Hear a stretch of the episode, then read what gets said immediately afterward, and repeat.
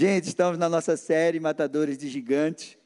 Nossas camisas, creio que daqui a pouco elas já saem do forno. Quem fez as suas encomendas, aí já garantiu a sua. Creio que vai chegar poucas aí, vai, vai ser uma guerra. Olha, quem tiver mais preparado matando gigante aí vai vai tomar posse.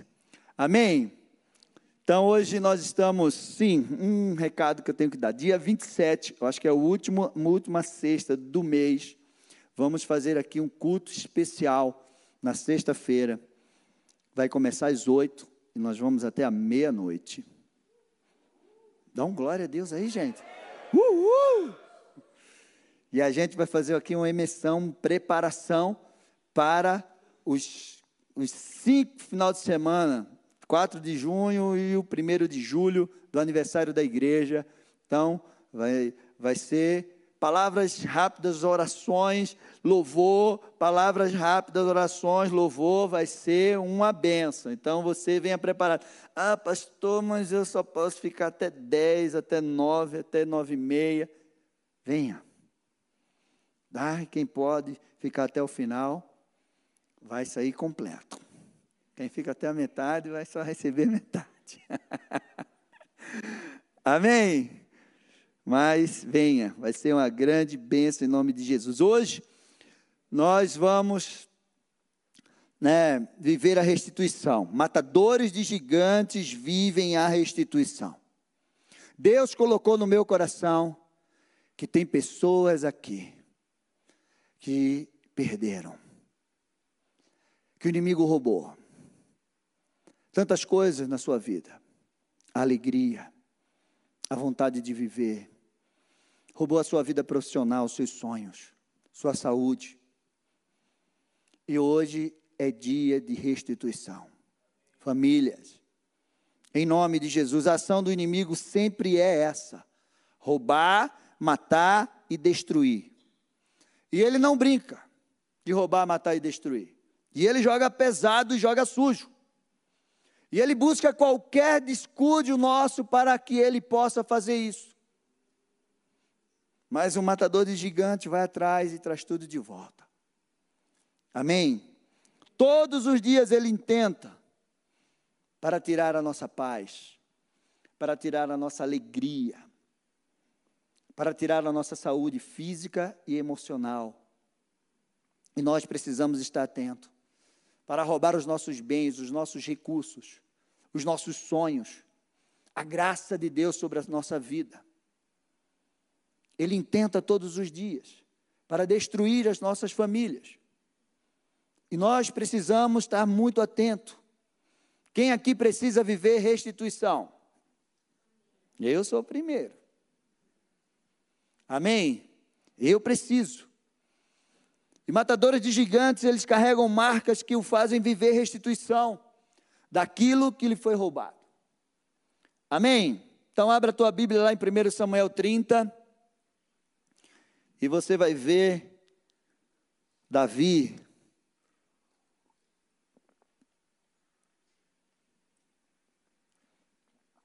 versículo 1 ao 6, diz assim: Todos acharam? Diga amém. Quem não achou, diga amém também. Aconteceu que, ao terceiro dia, quando Davi e seus homens chegaram a Ziclag, os amalequitas já tinham invadido o sul e a cidade de Ziclag. Tomaram Ziclag e incendiaram, levaram cativas as mulheres que lá estavam, mas não mataram ninguém, nem pequenos, é, é, nem pequenos nem grandes. Tão somente os levaram consigo e foram embora. Davi e os seus homens chegaram à cidade e viram que tinham sido queimadas e que as suas mulheres e os seus filhos e as suas filhas haviam sido levadas cativos. Então Davi e o povo que estava com eles ergueram a voz e choraram até não terem mais forças para chorar. Também se detém aos detalhes. Eu sempre digo isso para vocês. Vocês precisam se deter, se deter aos detalhes. Também as duas mulheres de Davi tinham sido levadas, Ainoã, a Jeigilita, e Abigail, a viúva de Nabal, a Carmelita. Davi ficou muito angustiado, pois o povo falava em apedrejá-lo, porque todos estavam amargurados, cada um por causa dos seus filhos, das suas filhas. Mas Davi se reanimou no Senhor, seu Deus. Amém? Davi saiu para a guerra. E ele foi lutar uma guerra que não era para ele ter ido. Mas ele foi para essa guerra e levou todos os homens. E aí, quando ele chega, ele se depara com essa situação dolorosa. Levaram tudo e todos. E o que não puderam levar, queimaram tudo. Você já imaginou? Quantas pessoas que às vezes chegam em casa e o casamento tem sido destruído. Filhos têm ido embora, sumido, estão perdidos nas drogas, resolveram ir embora. Chegam em casa e, de repente, perderam seu emprego. Chegam em casa com a notícia de uma doença e uma sentença dada pelo médico.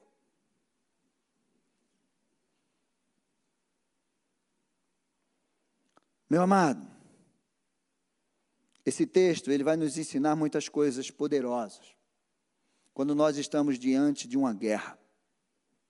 Uma das coisas que a gente tem ensinado a vocês aqui nesse culto de libertação não é só ser liberto, mas é vocês aprenderem a se manter libertos.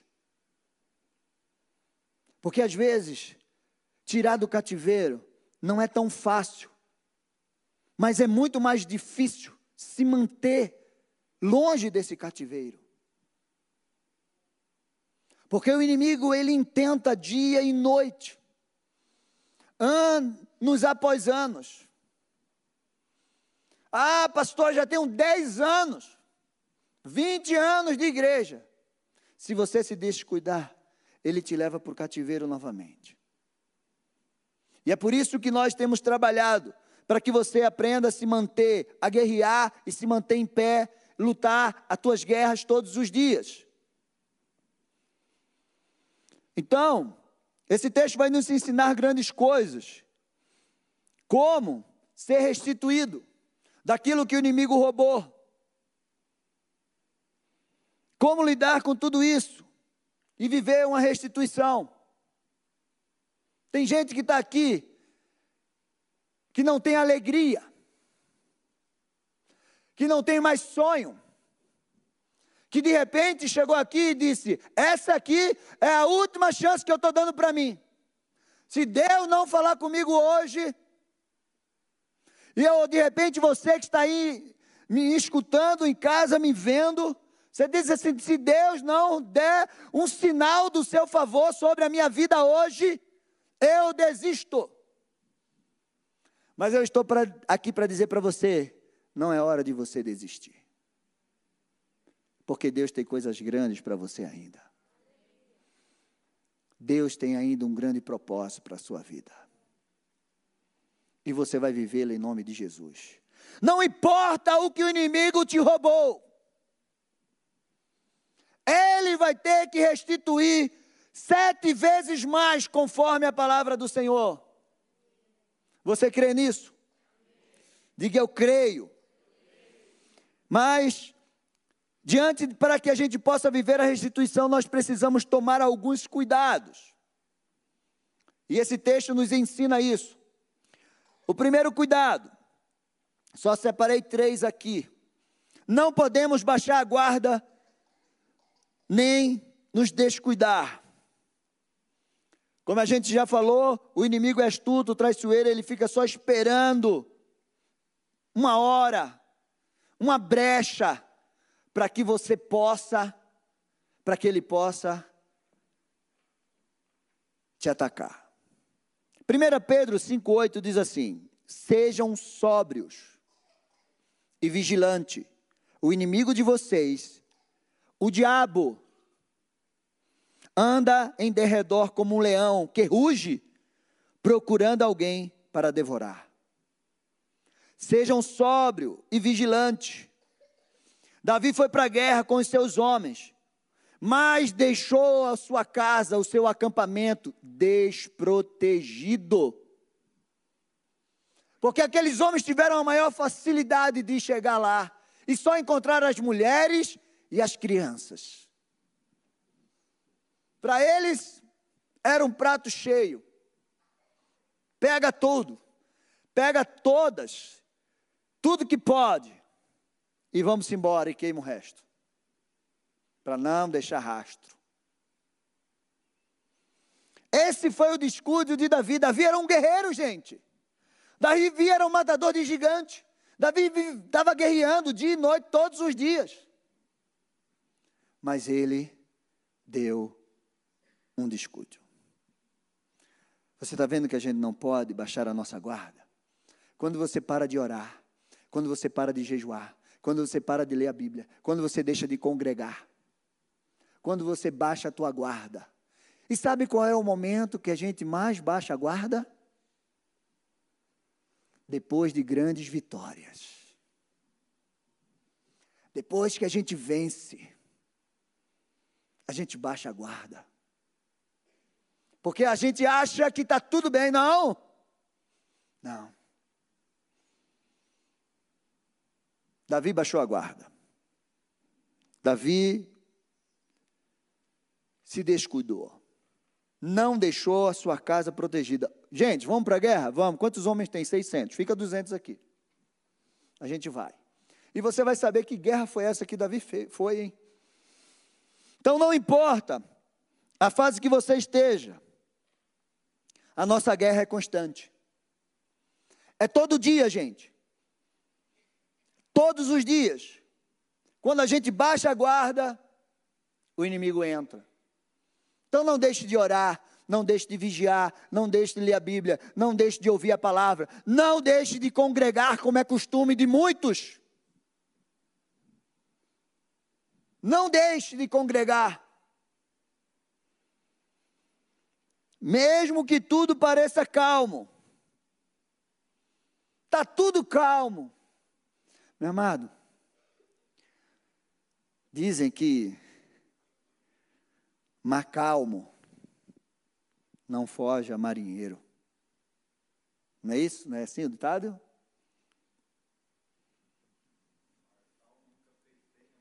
Ó, oh, nunca fez bem a marinheiro. Esteja atento. Quando o negócio está muito calmo, tem alguma coisa errada. Se você não está colidindo com o inimigo, de repente você está indo na mesma direção que ele. Oi, aí? Bem? Está indo para onde? Estou lá. Tudo em paz? Sério? Quem és tu? Ah, eu sou um parecido com o leão. Fico só rogindo. Está indo para onde? Eu estou indo para lá. Beleza, vai na frente que eu chego já. Segundo lugar, tome cuidado, não entre em qualquer guerra.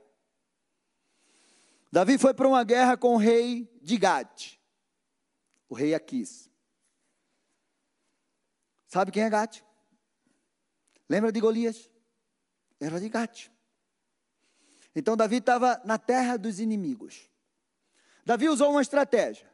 Saul quer me matar de todo jeito. Só tem um lugar que Saul não vai me matar. Na terra do inimigo. Então ele foi para o rei de, o Gate, o rei Aquis, e disse assim: Posso ficar na tua terra?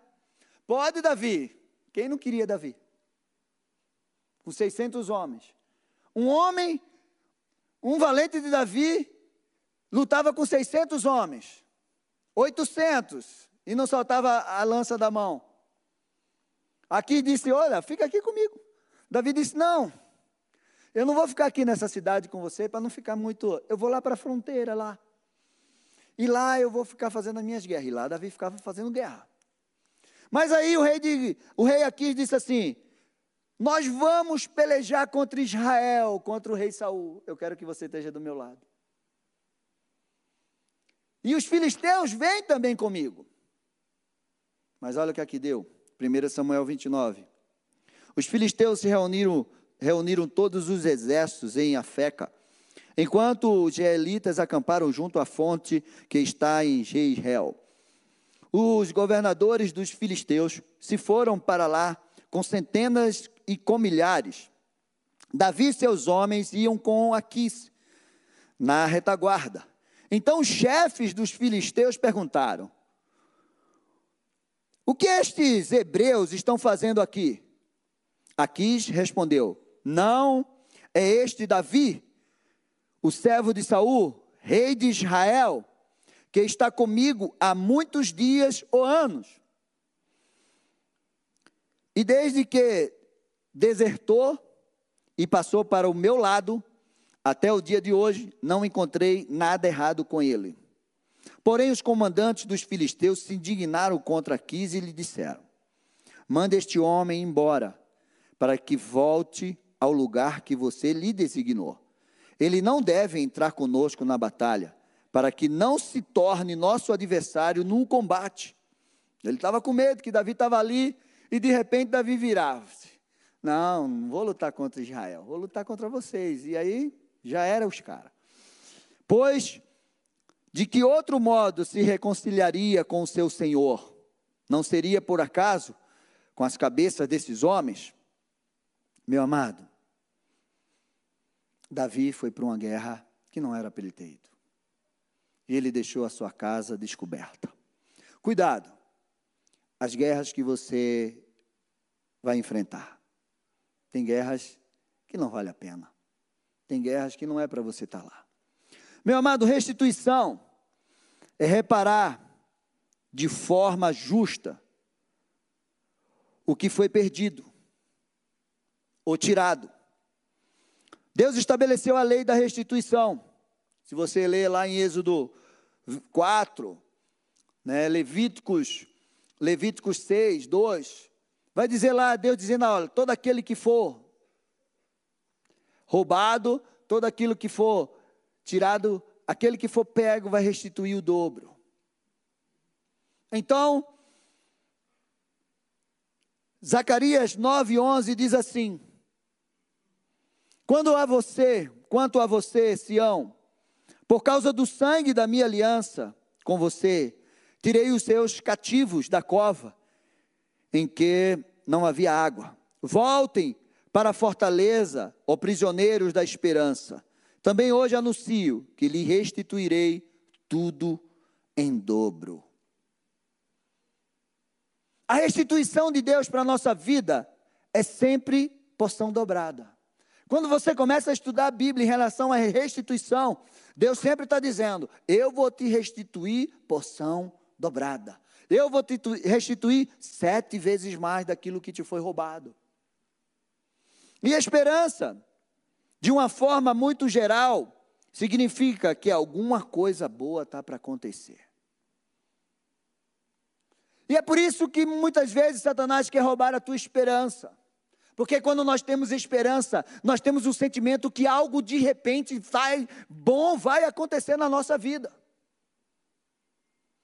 Isaías 61, 7 diz assim: Em lugar de vergonha, vocês terão dupla honra. Em lugar da afronta, exultarão na herança recebida. Por isso, em sua terra possuirão o dobro e terão perpétua alegria. Você está vendo que a restituição de Deus é sempre em dobro. Então você tem que tomar cuidado naquilo que o inimigo está tentando te roubar. E você não pode vacilar, você não pode se descuidar, você não pode ir para uma guerra e deixar a tua vida, a tua casa descoberta. Porque foi isso que fez Davi ser roubado. E ele poderia ter perdido tudo aquilo de vez. Mas como ele era um matador de gigante, diga eu sou um matador de gigante. Ele viveu a restituição. Meu amado, nosso Deus é um Deus de restituição. Mesmo quando nós erramos e sofremos as consequências, e nos arrependemos e, nos, e, e voltamos para o Senhor, Ele nos dá estratégia para que a gente seja restituído. Você pode ter errado, e por isso você perdeu. Você foi roubado. Você pode ter se descuidado. E por isso você está vivendo um roubo na tua vida. Você descuidou no teu casamento. E por isso teu casamento está indo por água abaixo. Você descuidou no, no, no, no teu trabalho. Você se descuidou com o cuidado com teus filhos. E por isso que você está perdendo eles.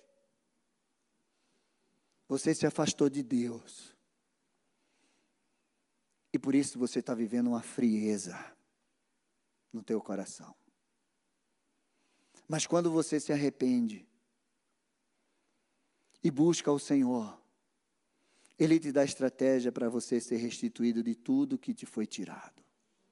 Porque o nosso Deus é Deus de amor, o nosso Deus é Deus de misericórdia. A minha pergunta para você é: o que o inimigo tirou de você? A alegria? A alegria de você viver? a alegria de você trabalhar, a alegria de você estar em comunhão, a alegria de você ter amigos, a alegria de você buscar a Deus, de vir para a casa do Senhor, a alegria de você louvar.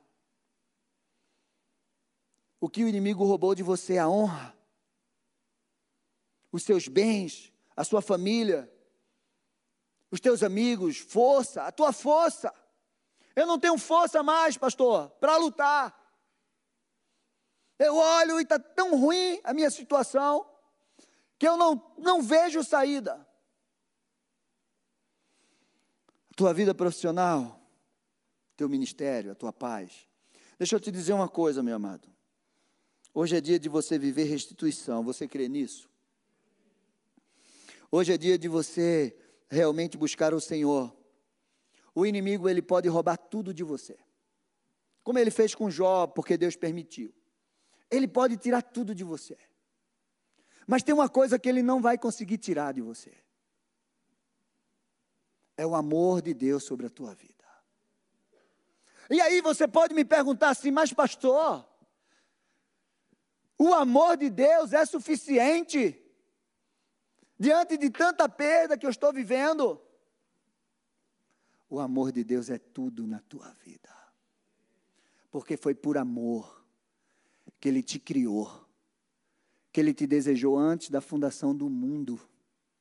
Foi por amor que Ele te salvou, que Ele foi lá naquela cruz e derramou até a última gota de sangue dele para te salvar. Foi por amor que Ele te libertou do império das trevas e te trouxe para o reino de luz. Foi por amor que ele te deu uma nova vida. Foi por amor que ele te chamou de filho, ele te adotou como filho, ele te deu uma herança. Foi por amor que ele te deu a vida eterna. É amor. Você pode hoje olhar para o lado e dizer: Eu não tenho amigo, eu não tenho sonho, eu não tenho tristeza, eu não tenho alegria, eu não tenho vida profissional, eu não tenho nada. E Deus está dizendo assim para você: Você tem o meu amor. E com o meu amor, eu vou te dar tudo em dobro de tudo que você perdeu. Só basta você ter a certeza no teu coração que eu te amo.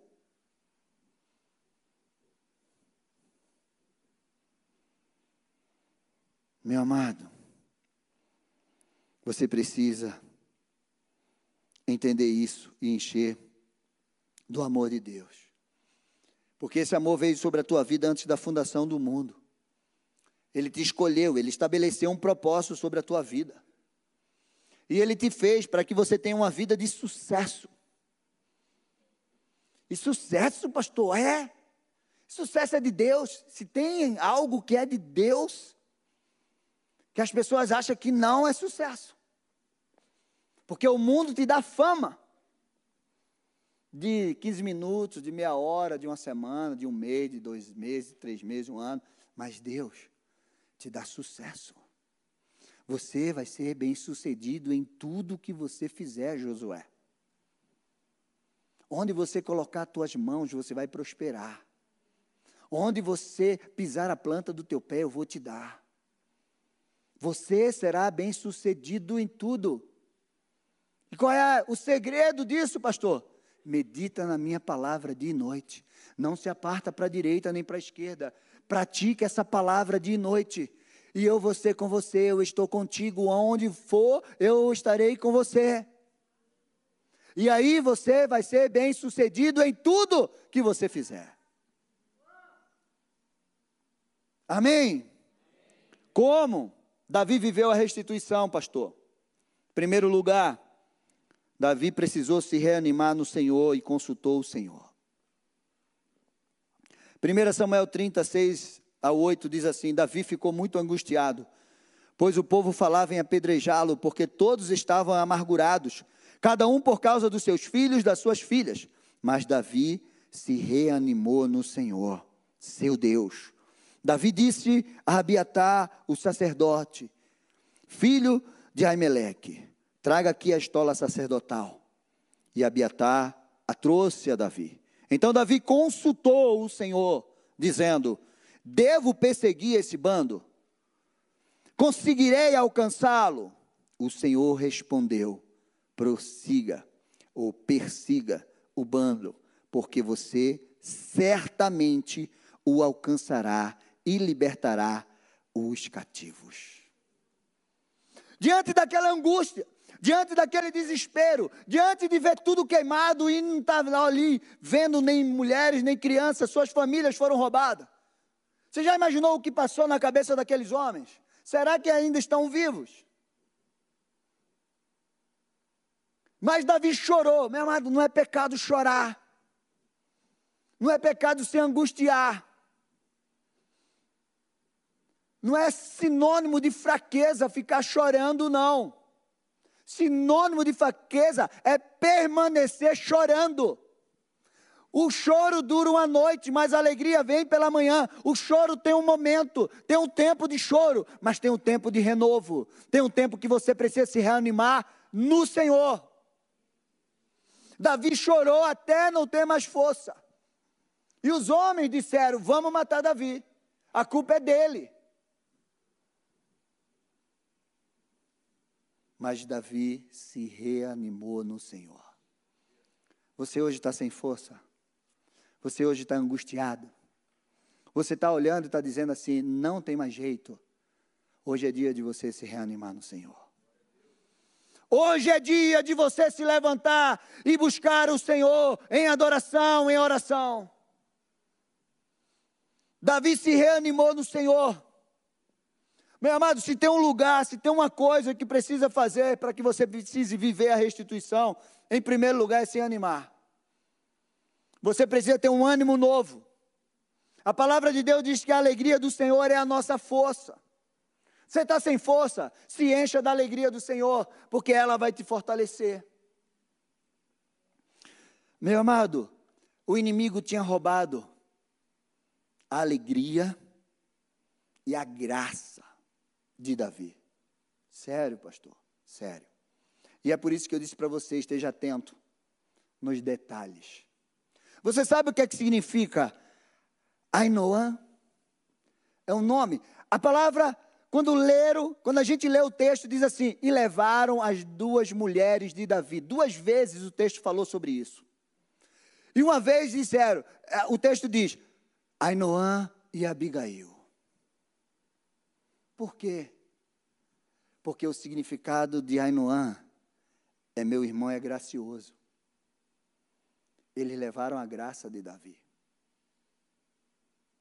O significado de Abigail é alegria. Eles levaram a alegria de Davi. Você está entendendo? Como o inimigo é astuto. Meu amado, deixa eu te dizer uma coisa. Hoje a ciência já comprova isso. Pessoas felizes têm mais facilidade de atrair o sucesso do que uma pessoa triste. As pessoas pensam que se, ah, se eu tivesse algo, ah, se eu tivesse dinheiro, eu era mais feliz. Se eu tivesse uma família, eu era mais feliz. Ah, se eu tivesse isso, eu era mais feliz. Ah, se eu fosse tão bonito como pastor, eu era mais feliz. Calma, ali, estou dizendo calma, gente, calma. Mas eu me acho bonito. Tá eu e o pastor Sebastião, eu me acho. Pode achar o que for, mas eu me acho. Cada um que acha o seu. Minha mulher também, né, amor? Você me acha bonito, lindo. E você acha que eu canto bem também, né? Só Eliezer que não acha. Né? Ai, Deus. Mas olha, gente, a ciência diz isso. Pessoas felizes. E felicidade é um estado. Você acha que você ter alguma coisa vai trazer felicidade para você? pode até trazer momentâneo. Você conhece alguém cheio de dinheiro que está triste nesse momento?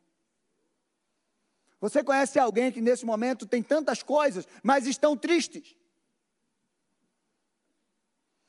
E você conhece alguém que não tem quase nada, mas está alegre?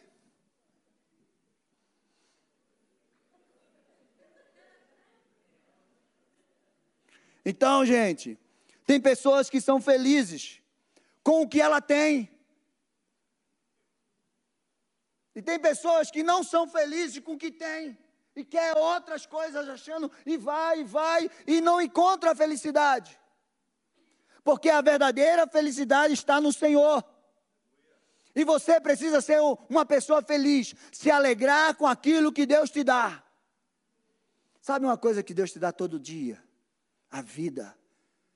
Você acorda, você já devia estar alegre, feliz, porque você está respirando. Você devia estar feliz porque você tem uma casa, você tem uma comida, você tem saúde. E muitas vezes a gente amaldiçoa o dia que Deus nos dá. E a palavra de Deus diz assim, ó, isso aqui é um segredo espiritual para a tua vida. Até postei esses dias esse versículo. Salmo 118, 24. Este é o dia que o Senhor fez. Exultemos e alegremos-nos nele. Você se alegrou com esse dia de hoje? Pastor, não consegui me alegrar, porque o Senhor não sabe as lutas que eu passei. Se você tivesse se alegrado, você ia ver o agir de Deus sobre a tua vida. Porque um dia Paulo e Silas estavam presos. E eles resolveram se alegrar. Vamos ser felizes, Paulo? Vamos, Silas. O que é que a gente vai fazer? Vamos cantar. E eles começaram a cantar. Eu acho que eles cantavam pior do que eu, porque caiu tudo, velho. Acho que o anjo já veio, uau! Né? Por que não disse que quando a pessoa canta ruim, cai tudo, quebra tudo? Quer que eu cante? Não, mas é outro quebra, irmão. é outro quebra, não é esse não. Mas eles resolveram se alegrar, gente. Eles estavam presos. E eles resolveram, vamos se alegrar. Pô, já chega de tristeza, a gente está preso mesmo, o que, é que a gente vai fazer? Vamos cantar, vamos louvar. Experimente isso na tua vida. Está tudo ruim. Acordou, o dia tá, parece que só em cima da sua casa está chovendo. Sabe aquele, tem um desenho que onde ia, a nuvem ia seguindo, preta assim, né? Pronto, tem dia que é desse jeito, né? Está chovendo assim. Se alegra, começa a louvar que tu vai ver que essa nuvem vai embora. Tá ruim, louva. Tá triste, louva. Ora, sorri. Quando você abre os dentes assim, o teu organismo dentro recebe uma mensagem. O teu cérebro muda. Isso é comprovado cientificamente, gente. Por isso que a palavra de Deus ensina esses neurocientistas hoje. E ele diz: é mesmo, Deus falou isso, olha. Se a pessoa se alegrar, porque um coração alegre. Meu rosto é formoseado já sempre. É hoje, né? É, é hoje. Seja feliz agora. Seja feliz agora. Você está sorrindo. Olha, vocês estão lindos daqui sorrindo. Sorria mais. Sorria. Meu amado, se você chegou triste hoje, sem graça, hoje é o dia de você ser restaurado. Davi vestiu a estola sacerdotal. Sabe o que é que isso significa? Ele se vestiu da autoridade. Autoridade de sacerdote. Davi era um homem completo, gente. Ele era o rei completo, porque ele era pastor, ele era levita, ele era guerreiro, ele era rei e ele era sacerdote. Ele se vestiu da, da estola sacerdotal e foi consultar o Senhor. E o Senhor respondeu. Sabe o que é que eu estou vendo aqui? Eu não sei se você se vê, mas quando eu olho para você, eu só vejo reis e sacerdotes na minha frente. Dá um glória a Deus aí. Porque essa é a palavra de Deus, que você é rei e sacerdote. Mas muitas vezes, diante das situações, você esquece de usar essa autoridade de sacerdote para consultar a Deus. E você bate em todas as portas, quando ninguém mais tem jeito, dar resposta para você, aí você vai buscar Deus. Por último, faça o contrário. A ordem dele para você hoje é: se levante, vá perseguir aqueles inimigos. Foi essa ordem que Deus deu para Davi. E Davi colocou isso no Salmo 137. Davi escreveu lá no Salmo é, 18, 37, assim, ó. Persegui os meus inimigos e os alcancei, e só voltei depois de ter dado cabo deles. Hoje é dia de você perseguir os teus inimigos. Amém. Segundo lugar, Davi partiu, foi atrás. Isso significa perseverança. Gente, como é que é aquele negócio, entendeu? Que a gente brinca e a pessoa fica congelada? Que a gente diz? Hã? Estátua. O relógio. 1 Samuel 39 diz assim: Então Davi partiu, ele e 600 homens e é, que com eles estavam, e chegaram ao ribeiro de Bessó, onde os retardatários ficaram. Davi e 400 homens continuaram a perseguição, mas 200 ficaram atrás por não poderem passar o ribeiro de Bezor, de tão cansado que estava. Meu amado, você precisa partir na direção da tua conquista. Alguns vão ficar para trás, mas você tem que ir em frente. Para que você viva a restituição. Muitos não conseguem viver a restituição porque desistem. Param. Quando a gente começa um processo de libertação, é processo, gente. Tem começo e tem fim. E depois do processo, a gente começa a ensinar você a se manter liberto. Tem gente que começa o processo de libertação. E quando ele chega na metade, ele já está bem. Porque muita coisa já foi quebrada. Aí o que é que ele faz? Não preciso mais. Não preciso mais, já estou legal, Deus já fez. Já quebrei quase tudo, quase. Satanás só quer uma unha, meu. E aí para. Meu amado, você precisa ir até o fim. Aqueles homens não tiveram forças, mas Davi foi lutar por eles. Davi disse: Fica aqui, eu vou trazer a família de vocês. Terceiro e último lugar, Deus vai entregar o inimigo nas tuas mãos. 1 Samuel 30, do 11 ao 17. Encontraram no campo um egípcio e o trouxeram a Davi. Deram-lhe pão e ele comeu. Deram-lhe água para beber. Deram-lhe também um pedaço de pasta de figo seco e dois cachos de passas, e ele comeu. Assim, recobrou as forças, pois havia três dias e três noites que não comia pão, nem bebia água. Então Davi lhe perguntou: De quem você é e de onde você vem? O moço egípcio respondeu: Sou servo de uma malequita, que meu senhor me deixou aqui, porque eu adoeci há três dias. Nós invadimos o lado sul dos Queretitas e o território de Judá, ao lado do sul de Caleb, e pusemos fogo em Ziclag. Aí Davi disse: Aham, mais um pouquinho. Então Davi lhe perguntou: Você poderia me levar a esse bando?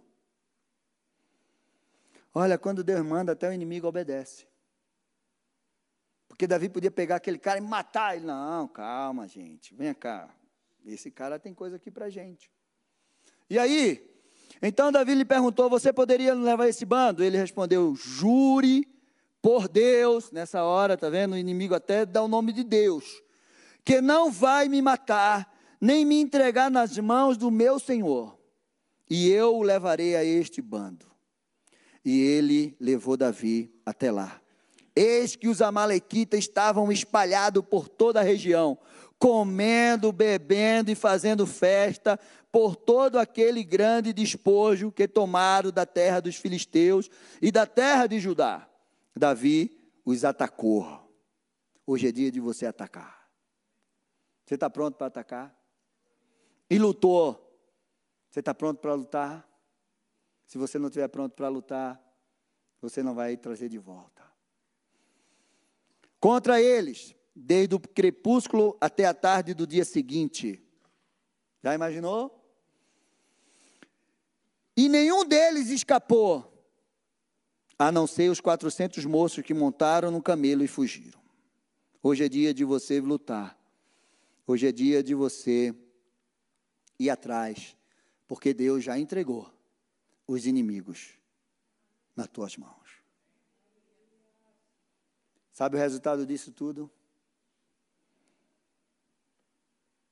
Samuel, 1 Samuel 30, 18, 20. Assim, Davi salvou tudo o que os amalequitas tinham levado. Também, preste atenção, salvou as suas duas mulheres. Não lhe faltou coisa alguma, nem pequena, nem grande, nem filhos, nem as filhas, nem o despojo, nada do que lhe tinha que havia tomado. Davi trouxe tudo de volta. Tudo de volta. Davi também tomou todas as ovelhas e gados. Então levaram esses animais diante de Davi e disseram: Este é o despojo de Davi. Hoje você pode sair daqui nesta noite e dizer: Este é o meu despojo, este é o despojo é, de Paulo, de João, de Fernando, de Maria, de Camila, de, de Meg, de quem quer que seja aqui. Você vai dizer o teu nome, vai dizer: Este é o meu despojo, da Maiara, do Tato, este é o meu despojo, do Bruno, da Roberta, este é o meu despojo. Porque aquele despojo foi o despojo de Davi. Mas você quer saber qual foi a quantidade? Porque eu disse para você que a restituição de Deus é porção dobrada. Ele recebeu muito mais. Essa restituição é a restituição de Deus para a tua vida. E quando Deus te restituir completamente, porque a restituição de Deus é transbordante. Olha o que aconteceu. Versículo 21. Quando Davi se aproximou dos 200 homens, e esse é um segredo, seja generoso. Seja generoso. Que de tão cansados estavam, não puderam seguir e ficaram no ribeiro de Besor. Estes saíram ao encontro de Davi e o povo que vinha com ele. Davi se aproximou deles e o saudou cordialmente. Então Todos os perversos e malignos dentre os homens que tinham ido com Davi disseram: Uma vez que não foram conosco, não lhe daremos nada do despojo que salvamos. Porém, Davi disse: Meus irmãos, não faça isto com o que o Senhor nos deu. Ele nos guardou e entregou em nossas mãos o bando que vinha contra nós. E quem lhe daria ouvido nisso? Porque a mesma parte que cabe aos que foram à batalha será também a parte dos que ficaram com a bagagem. Receberam partes iguais, receberão partes iguais. E assim, Desde aquele dia em diante, isso foi estabelecido por estatuto e direito em Israel, até o dia de hoje. Quando Davi chegou em Ziclag, enviou parte dos despojos aos anciões de Judá, seus amigos, dizendo: Este é um presente para vocês, tirado dos despojos dos inimigos do Senhor. Ele enviou esse presente aos irmãos de Betel, de Ramote, do Negueb, de Jatir, de Aroer, de Sim, é, Sifimote, de Estemoa, de Racal, das cidades dos é, Geramelitas e dos Queneus, e do Ormã, do Borazã, e de Atasse, de Hebron, e de todos os lugares que Davi tinha passado, ele e seus homens. Você já imaginou? O inimigo levou, queimou, mas Deus deu um despojo para Davi. E a restituição foi tão grande que ele abençoou muita gente. Essa é a restituição que Deus tem para a tua vida. Deus vai te encher de tanta alegria que você vai ter tanta alegria que vai derramar essa alegria na vida dos outros. Deus vai te encher de tanto amor que você vai derramar amor na vida dos outros. Deus vai te encher de recursos que você vai abençoar a vida de outros. Esse é o despojo de Wavison. Porque eu tomo posse. E você? Eu não sei o que é que o inimigo te roubou. Mas eu quero te dizer que matadores de gigante vivem a restituição. E a restituição de Deus sempre vai ser assim. Fica de pé.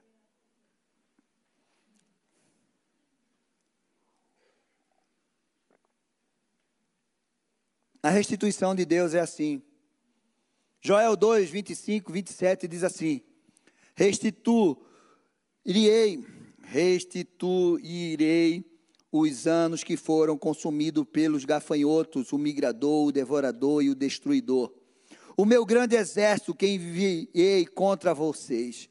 Vocês terão comida em abundância e ficarão satisfeitos. Louvarão o nome do Senhor, seu Deus, que fez maravilhas em favor de vocês. E nunca mais. Tome posse dessa palavra sobre a tua vida. E nunca mais o meu povo será envergonhado.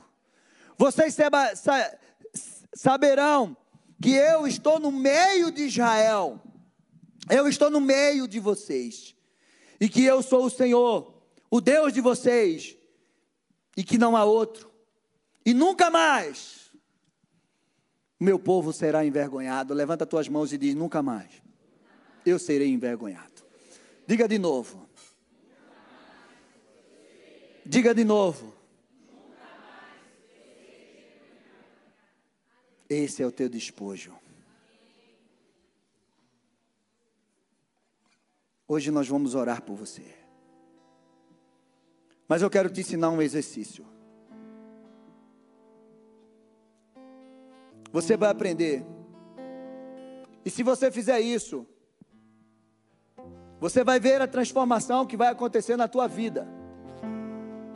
Porque isso é bíblico, está na palavra de Deus. E hoje, a ciência comprova isso.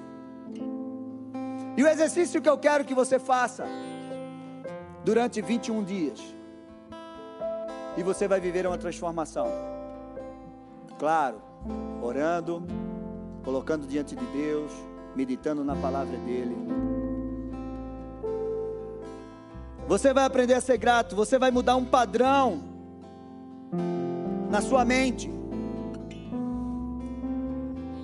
Você vai escrever todos os dias, durante 21 dias, três motivos pelos quais você é grato.